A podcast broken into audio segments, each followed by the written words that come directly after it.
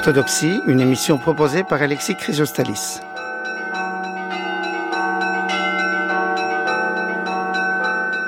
Chers amis, une géographie de l'orthodoxie roumaine en France.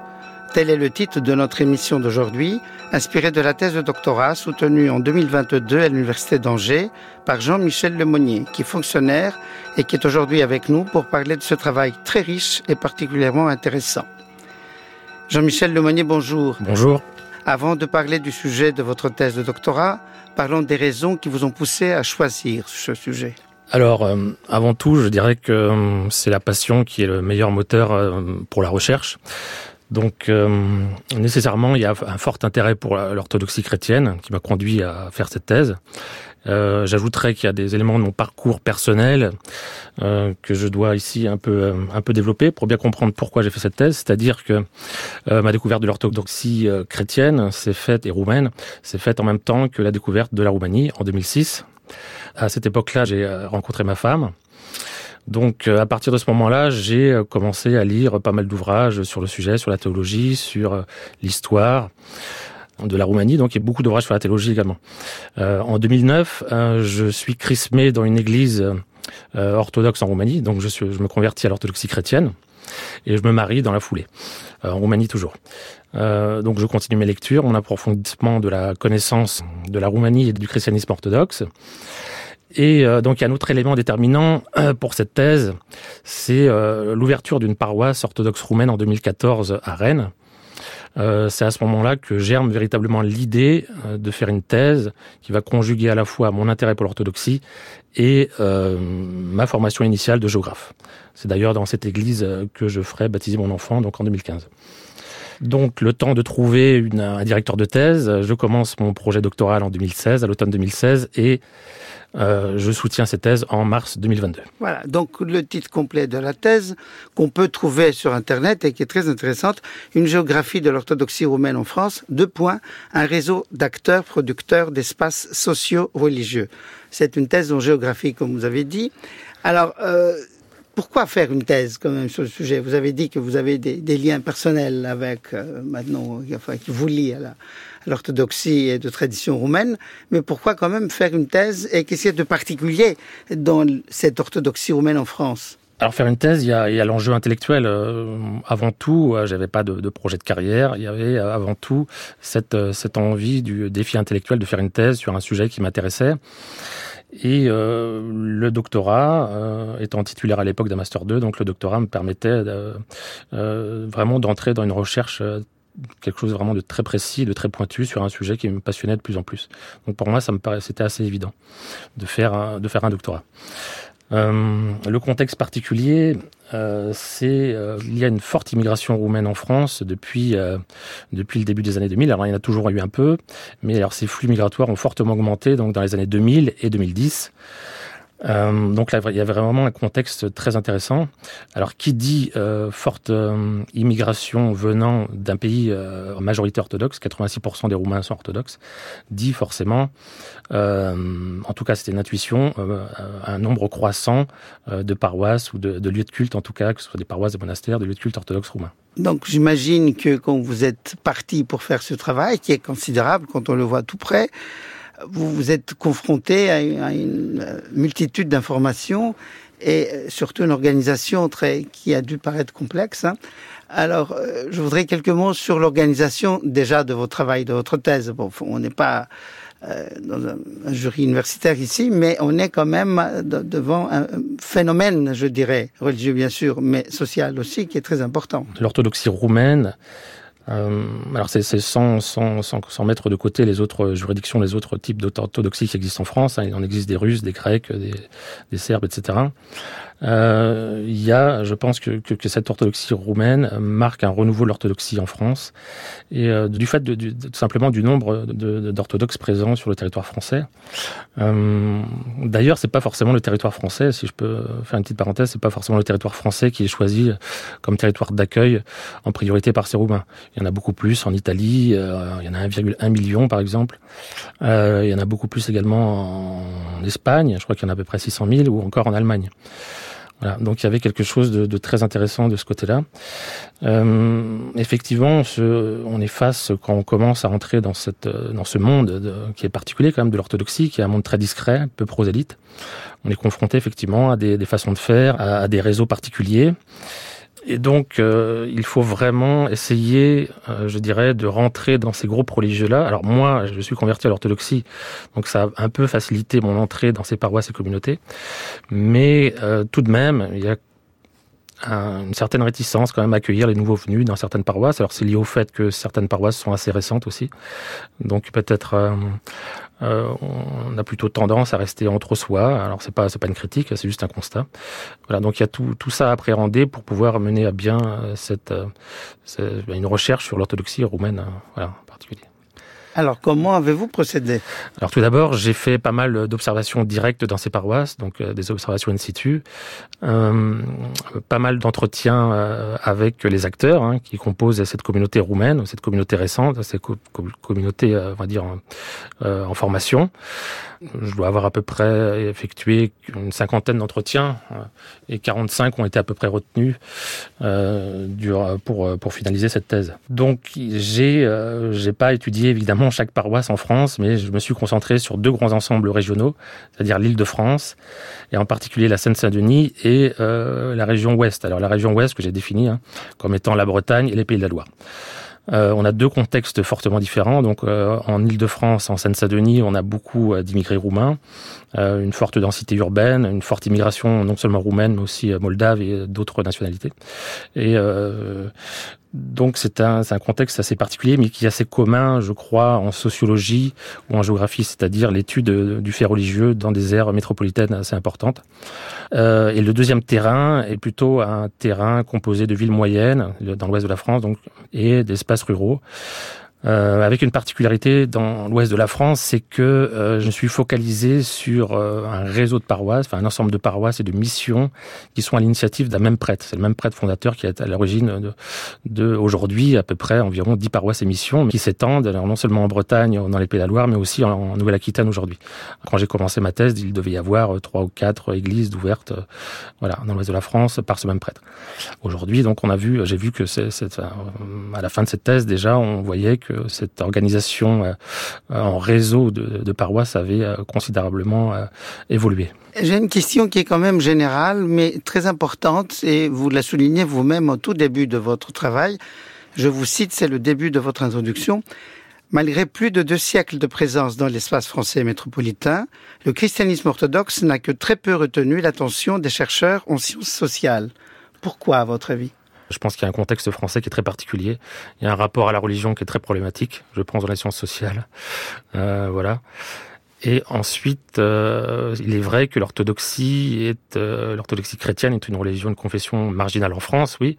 Et je pense qu'elle n'a pas réussi à se rendre visible pour susciter peut-être l'intérêt des chercheurs. Mais c'est aussi le, le, rôle des chercheurs en sciences sociales, justement, d'aller voir ce qui n'est pas visible pour euh, mettre euh, les choses en évidence. Nous allons maintenant faire notre pause de prière et de musique avec un extrait de la liturgie orthodoxe de Noël. C'est chanté en roumain par le groupe vocal du protopsalt Nectaire.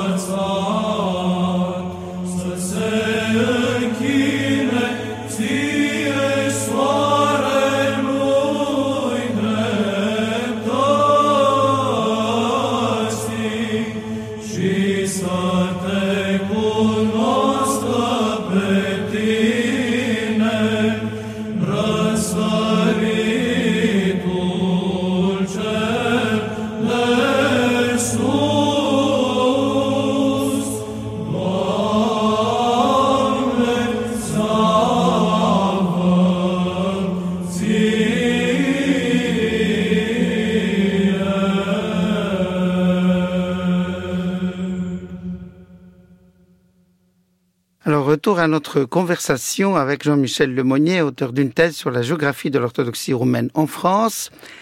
Et après cet extrait donc de la liturgie de Noël euh, en roumain par le groupe vocal du protopsal Nectaire, on revient donc à notre orthodoxie de tradition roumaine installée en France et à votre travail universitaire. Euh, c'est peut-être trop long pour vous demander comment vous avez organisé votre thèse, mais comme j'ai dit tout à l'heure, elle est consultable sur Internet et c'est une très grande qualité. Peut-être qu'il faut reprendre en quelques mots, si c'est possible, et c'est pas facile, l'implantation des Roumains en France. Effectivement, cette histoire est assez longue et assez complexe surtout. Alors, je dirais euh, pour commencer que euh, les la première communauté roumaine qui s'implante en France est parisienne. Il s'agit essentiellement d'étudiants des classes plutôt aisées de la, de la Roumanie de l'époque, donc euh, de la société roumaine de l'époque, donc des bourgeois et puis des faux enfants de bourgeois et de l'aristocratie des boyards. Alors ces migrations aussi sont liées aux événements euh, en Roumanie et dans le sud-est européen. C'est l'époque de l'émancipation de la Roumanie vis-à-vis des empires voisins, de l'empire russe, de l'empire austro-hongrois, de l'empire euh, ottoman. C'est aussi le moment euh, de la création de l'État roumain moderne en 1859, hein, avec l'union de la Valachie et la Moldavie. Euh, voilà, donc il y a quand même un contexte particulier. Alors sur le plan religieux, euh, c'est en 1864 que l'Église orthodoxe roumaine proclame son autocéphalie. En 1885, c'est le patriarcat de Constantinople qui va lui accorder le tomos d'autocéphalie. Et en 1925, donc cette Église sera élevée au rang de patriarcat. Alors pour revenir, mais c'est un contexte qui est quand même important, un contexte historique important sur lequel il fallait revenir.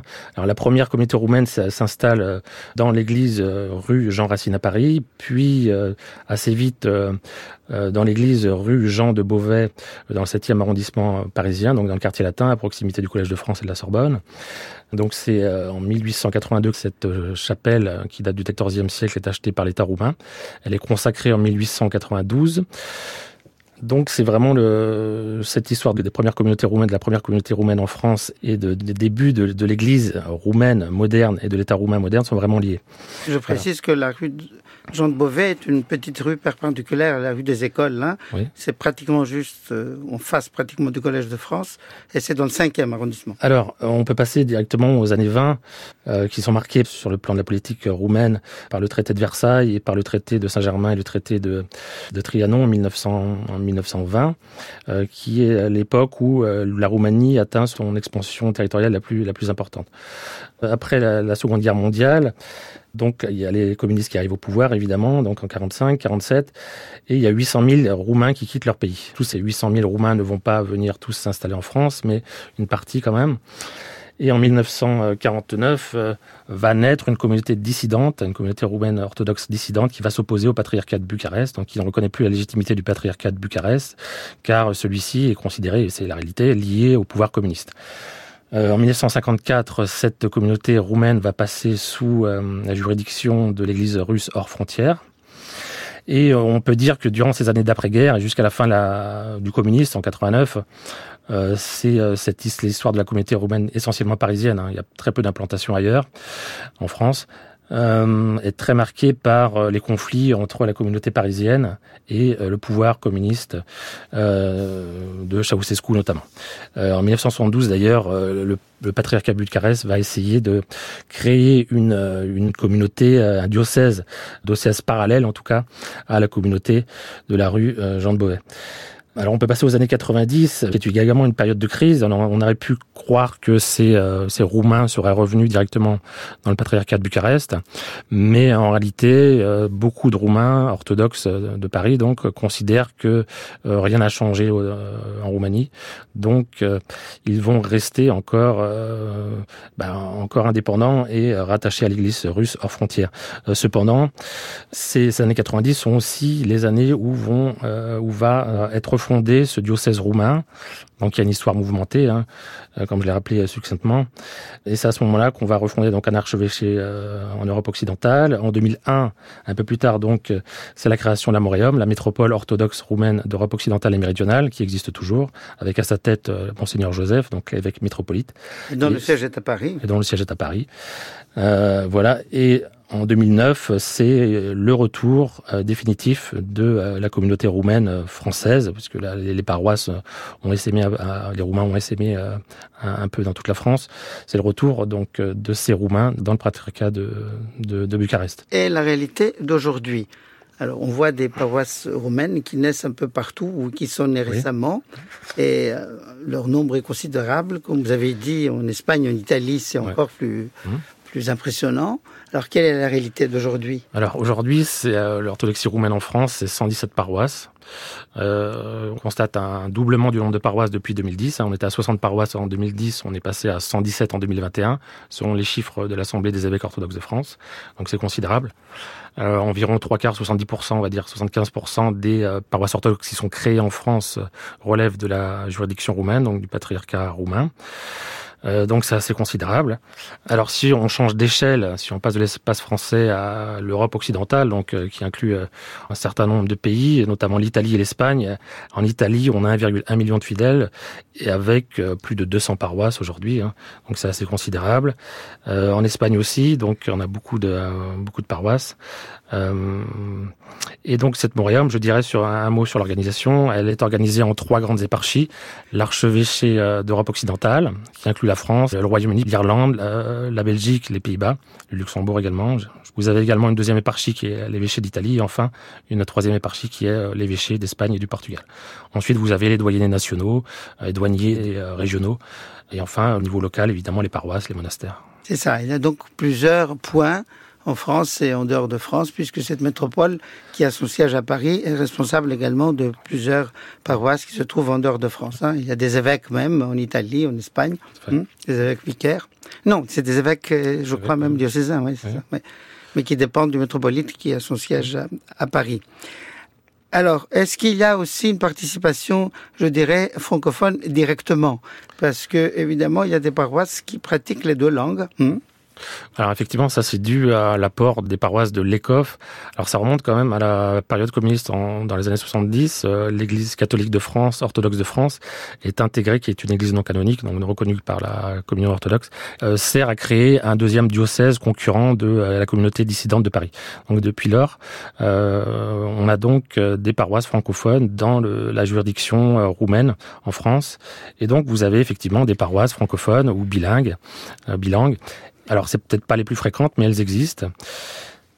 Néanmoins, je dirais qu'il y a quand même une différence entre les anciennes paroisses, donc les paroisses qui ont été créées dans les années 70, 80, 90, et les paroisses récentes qui euh, privilégient plutôt le monolinguisme et euh, la divine liturgie en, roumain. Hein, ou, voilà. Que ce soit des Roumains ou des Moldaves. D'ailleurs, il faut préciser que les Moldaves également euh, relèvent de l'Église orthodoxe roumaine. Il y a un conflit géopolitique d'ailleurs sur la Moldavie entre la Roumanie et la, et la Russie, mais on ne va pas s'étendre là-dessus.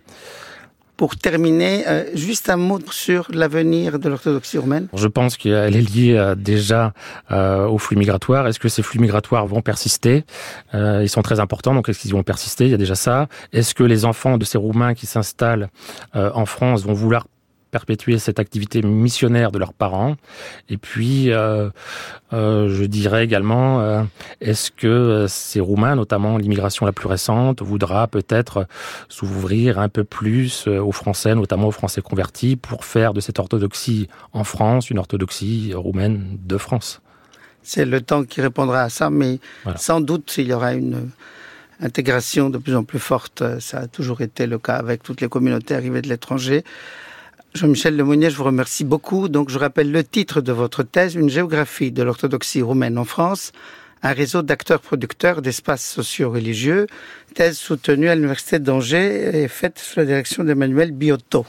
Ainsi prend fin Orthodoxie, une émission sous l'égide de l'Assemblée des évêques orthodoxes de France, proposée par Alexis Chrysostalis. Réalisation, Félix Levachet. Prise de son, Ludovic Auger. Vous pouvez réécouter, télécharger cette émission sur le site franceculture.fr ainsi que sur l'application Radio France.